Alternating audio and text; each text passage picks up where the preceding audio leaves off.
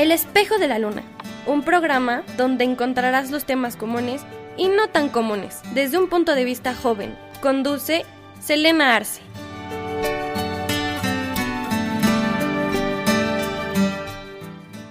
Hola a todos, bienvenidos de nuevo al Espejo de la Luna. Yo soy Selena Arce y estoy muy feliz de poder estar con ustedes el día de hoy. Me gustaría hablar de un tema que ha estado en mi cabeza como siempre durante mucho tiempo, pero que no encontraba las palabras exactas para hablar de él. Me gustaría hablar acerca del futuro. Y sí sé que todo esto abarca muchos temas, abarca diferentes ramas y la forma en la que cada uno lo ve, pero me gustaría enfocarnos más que nada en cómo hacen que los adolescentes vean el futuro. Voy a ponerles un ejemplo. Cuando estamos en la universidad, al menos varias personas que yo conozco, siempre nos hablan acerca de que tenemos que tener experiencia, como si la experiencia personal que tenemos desde nuestros 18, 19 años o tal vez incluso 20 no es suficiente, nos piden que tenemos que tener experiencia laboral. Y eso no es, ustedes dirán, en los últimos años de la carrera, en el último año, o tal vez cuando estás haciendo tus trámites para titularte. Eso te lo dicen desde el mismísimo momento en el que entras a la carrera. Te dicen que tienes que tener mucha experiencia personal, que tienes que tener muchísimas cosas en tu currículum, pero no te dicen exactamente cómo lograrlo. Obviamente no todas las personas son tan malas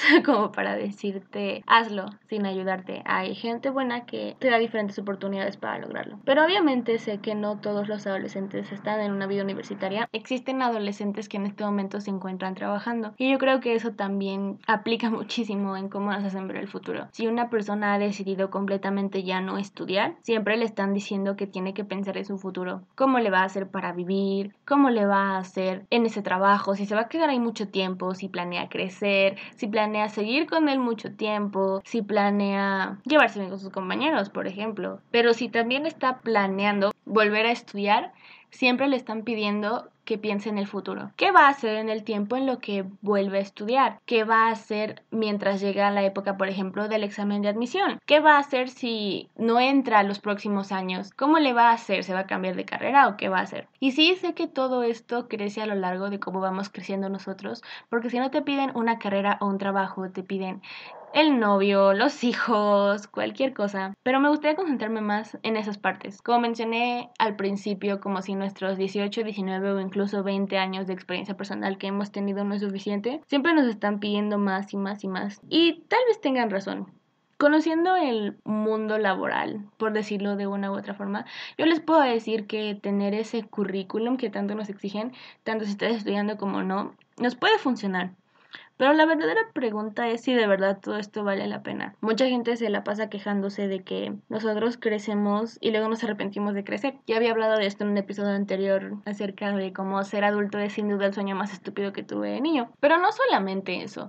No basta solamente con arrepentirnos acerca de cómo antes nosotros queríamos ser adultos y ya no, ya no podemos volver atrás, ya no podemos ser niños, sino que nos la pasamos extrañando todo eso. Y no solamente nuestra niñez, nos la pasamos extrañando cosas que pasaron anteriormente, o sea, ya sea seis meses o con incluso un año de distancia. Hay muchísimos memes en los que hablamos acerca de cómo antes éramos felices porque veíamos películas de Disney, porque no teníamos idea de todo lo que hacíamos, o lo que teníamos que hacer, porque nuestro problema más grande consistía en ver una película o en cenar o en bañarnos por las noches. Hay muchísimos memes así, pero también nos ponemos a pensar en aquellas épocas anteriores en las que éramos felices nos acordamos de lo que pasó hace un año o hace seis meses y decimos, ah, yo era feliz en ese entonces. Pero entonces nos damos cuenta que según nosotros en este momento también estábamos tristes. Yo creo que eso es adquirir experiencia. Y sí, es completamente ridículo que en un trabajo, ya sea que esté estudiando o no, nos pidan experiencia emocional, porque todo el mundo tiene experiencia emocional. Y para saber quién tiene la mejor o la más difícil, porque esa sería la forma en la que nos contratarían. Cuando tú ves a una persona que es muy fuerte, lo piensas porque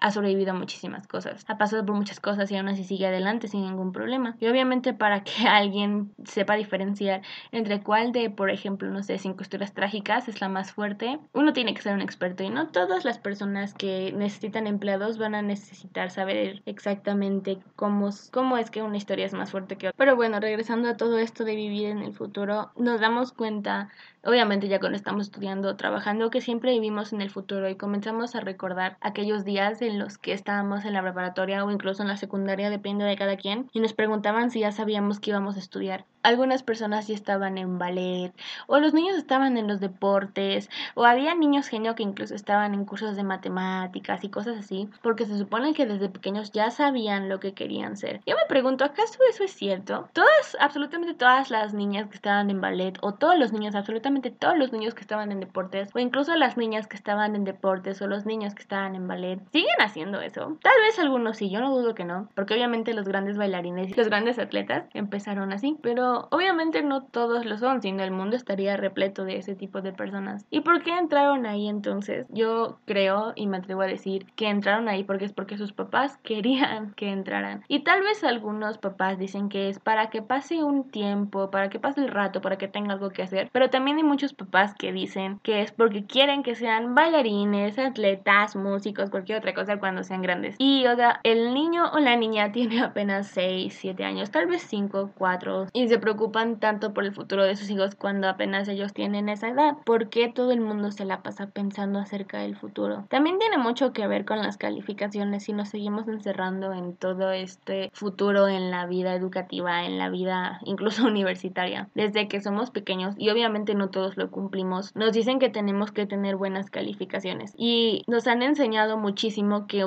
tener buenas calificaciones es sinónimo de que eres una persona inteligente y creo que nosotros logramos desmentir eso ya cuando es demasiado tarde, ya cuando tenemos demasiadas buenas calificaciones y nos damos cuenta de que no sabemos absolutamente nada más que aprender los conocimientos o cuando tenemos calificaciones absolutamente malas pero nos damos cuenta que somos capaces de hacer muchas cosas. Nos han dicho siempre que para ser los mejores siempre hay que destacar, pero nunca nos han dicho que simplemente ser los mejores simplemente se basa en que somos inteligentes y con eso tiene que bastar. Desde pequeños con todo esto de las calificaciones nos enseñan incluso a competir. En todo lo que nos enseñan acerca del futuro nos dicen que tenemos que aprender a competir, incluso con las personas que sean similares a nosotros, con nuestros amigos, con nuestros hermanos, con nuestras parejas, con cualquier persona. Nos enseñan a competir entre nosotros y es por eso justamente que somos como somos. Con todo esto de la experiencia y de estar pensando en el futuro, tal vez los adultos piensan que es lo mejor para nosotros, porque así vamos a ser los mejores en lo que hagamos. Y eso nos los van repitiendo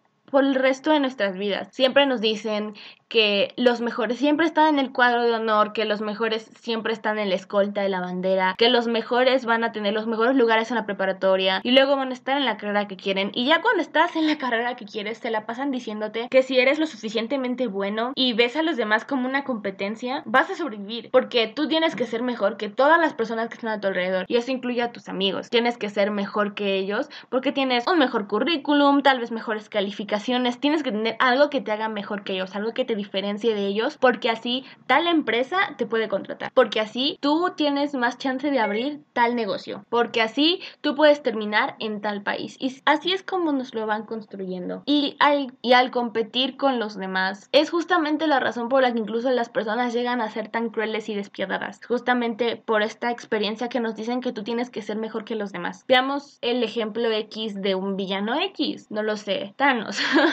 Thanos era una deformación de todos los demás y siempre lo hicieron sentir menor. Pero él le enseñó a Gamora, incluso se educó a sí mismo diciendo que él tenía que ser mejor que los demás. Él tenía que competir en este caso contra los Avengers para lograr ser el que cambiara el mundo. Y sí, sé que es un ejemplo muy tonto, pero así es como terminamos siendo. Nuestra experiencia de pensar en el futuro desde que somos niños puede incluso llegar a arruinarnos. Porque las personas que se vuelven locas, los asesinos seriales, por no tocar un tema aún más sensible y aún así esto es un tema muy sensible, piensan que tienen que ser mejores que los demás y como no logran serlo es por eso que empiezan a matar a la gente. Muchos asesinos seriales tienen ese trauma de que tal persona no los quiso o su familia les hizo daño y tienen que ser mejor que ellos por la experiencia que ya tuvieron. Y si nos ponemos ya dejando todo esto de los asesinos seriales y nos ponemos un poquito más psicológicos sin adentrarme tanto en el tema, nosotros siempre tenemos ese trauma de que tenemos que ser mejores que tales para impresionar a tal. Si tienes la triste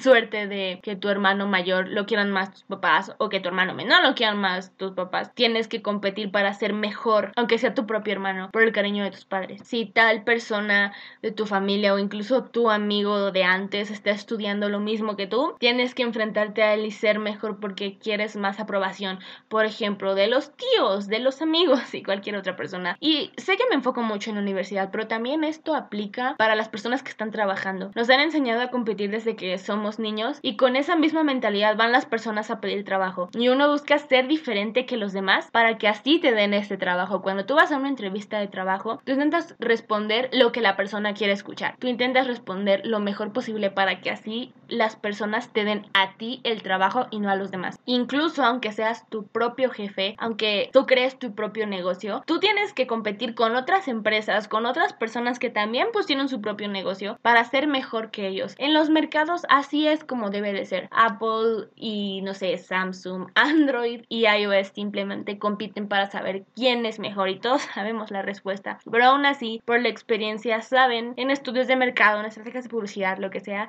que uno tiene que ser mejor, porque así ha sido, nos han enfocado siempre en que en el futuro siempre tenemos que ser mejores y en base a las experiencias intentamos hacerlo cuando ya somos adultos. Y existen, por supuesto, algunas carreras o algunos trabajos que siempre hacen que pensemos aún más en el futuro. Si tú eres un periodista, siempre estás pensando en la nota que vas a publicar al día siguiente. Si tú eres un publicista, siempre estás pensando en cómo va a ser tu idea para la siguiente campaña. Si tú eres político, estás pensando en cómo vas a conseguir, por ejemplo, una candidatura dentro de seis meses. Ya es una campaña como seis meses antes o incluso un año. Si tú estás trabajando en cualquier lado, tienes que competir con los demás por ser empleado del mes. Y desde el momento en el que nombran al empleado del mes que está comenzando, te dicen, oh, esperemos que tú seas el empleado del mes, esperemos que hagas las cosas de determinada manera, que así hagas esto, que así hagas lo otro. Y tú empiezas a competir por este lugar del empleado del mes. Estás compitiendo por el futuro. Si tú eres un director de cine, estás pensando en la película que vas a estrenar en un futuro. Si tú eres incluso una persona que está trapeando un piso, y no estoy diciendo que esto sea malo, sino que este ejemplo aplica para todos, cuando terminas de trapear, estás pensando en que ojalá las personas no ensucien tanto ese piso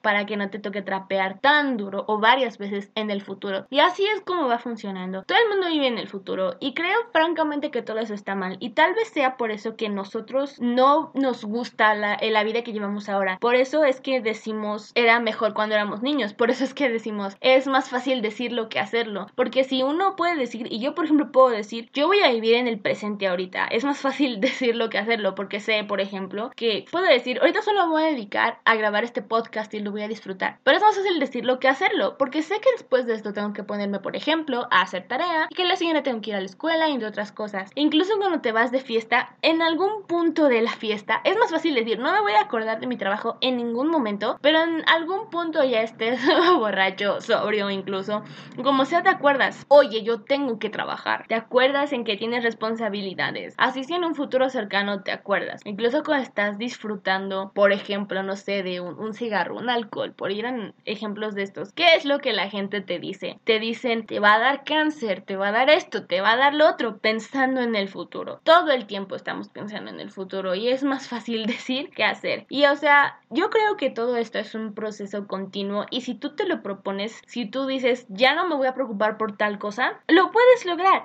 Y aquí también puede entrar el tema de superar a las personas y de no ser tan duros contigo mismos, porque es lo que yo decía en el episodio anterior. Ya no seas duro contigo mismo, pero sé que es muy fácil decirlo, como yo lo dije, pero no es tan fácil hacerlo. Uno no sabe si toda su vida una persona fue dura consigo misma y de repente dice, ya no lo voy a hacer, pero como tiene esa experiencia y siempre a futuro, a presente, incluso a pasado lo ha sido, es más fácil decirlo que hacerlo. Con todas nuestras experiencias es muy difícil detenernos a disfrutar las cosas. Con toda la presión que nos dan en el futuro, nos dicen, es más fácil decirlo que hacerlo. Porque una persona, por ejemplo, que está triste o que está deprimida, incluso un asesino serial que te dice, hoy estoy triste, pero ya mañana se me va a pasar. Obviamente es más fácil decirlo que hacerlo. Todo esto del futuro, creo yo, nos ha arruinado mucho como seres humanos. Y recordemos que cuando éramos niños y como dicen las imágenes y los memes, nuestra mayor preocupación era ver una película y era bañarnos en las noches. Era porque no pensábamos en el futuro. Yo no recuerdo una sola vez en mi infancia en el que haya estado viendo una película un domingo por la noche y me preocupe que al día siguiente tenía que ir a la escuela. Que haya estado comiendo una sincronizada o incluso unos chetos o cualquier cosa que de repente piense, oigan, esto me puede hacer daño. O si eres esos desafortunados como yo, que pueden llegar a tener gastritis y que cualquier cosa les puede hacer daño. Obviamente cuando eras niño no pensabas en que tal cosa te podía hacer daño. Y tal vez sí tenías algunas preocupaciones. Tal vez te preocupabas porque tal persona te había quitado tu muñeco favorito, pero eso era en el presente y no pensabas, oh, mañana no voy a tener mi muñeco, o pasa mañana tampoco, y cosas así. Pensar todo el tiempo en el futuro también tiene mucho que ver con esto de los rompimientos y el abandono de la familia de los amigos, los temas que hemos estado hablando anteriormente. Cuando terminas una relación o cuando cambias de amigos, siempre, casi siempre, lo primero que piensas es en el futuro. Y casi siempre lo primero que te preguntas es qué voy a hacer en el futuro, cómo voy a hacer para vivir sin esta persona, cómo le voy a hacer ahora. Y cuando nos ponemos a pensar, en nuestra cabeza siempre se fabrica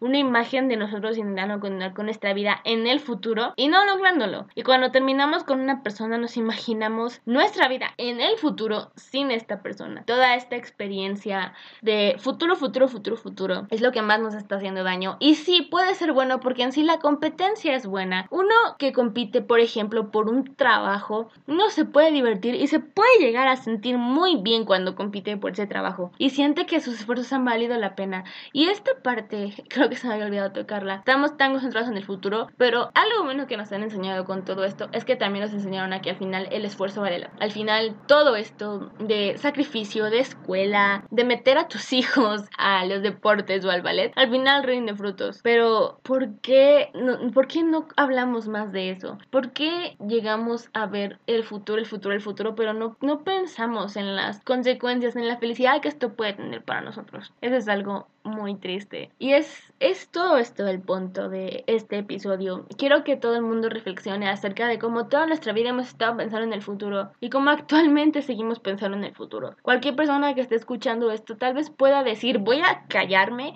y voy a relajarme y voy a disfrutar de este podcast. Simplemente lo van a escuchar. Pero yo sé que en algún momento, y más con lo que dije, ustedes acordaron de que tenían tarea, se tenían que ir a dormir, al día siguiente trabajan, tienen que hacer tal con su trabajo, tienen que regresar a su trabajo. Y es así un constante futuro y sigue más presionándose cuando, repito, las tías, los amigos, todo el mundo te dice, y la novia, y el esposo, y los hijos, y para cuándo el otro, y cosas así. Todo esto tiene que ver con impresionar a alguien. Vivimos en un futuro constante para impresionar a la sociedad y esa sociedad puede disminuirse a una sola persona. Puede ser que quieras impresionar a tu madre o que con esa competencia quieras demostrarle al mundo que eres el mejor en matemáticas, por ejemplo, con las competencias internacionales. Pero al final, futuro, futuro, futuro impresionar, impresionar impresionar, en eso también se nos va la vida. Y tiene muchísimo que ver con los ciclos del tiempo del que hablé en el episodio anterior. Todo de lo que he estado hablando, no solamente en este episodio, sino en general en todo el podcast, ha estado muy relacionado. Pero bueno, es un poco loco todo lo que he estado hablando. Hablar del futuro, de impresionar, de preocuparnos y entre otras cosas. Espero que les haya gustado muchísimo esta pequeña reflexión, pensar un poco acerca de todo lo que está pasando cómo es que nosotros vivimos así. Yo soy Selena Arce y espero verlos pronto en otro episodio de El espejo de la luna. Los quiero a todos, adiós.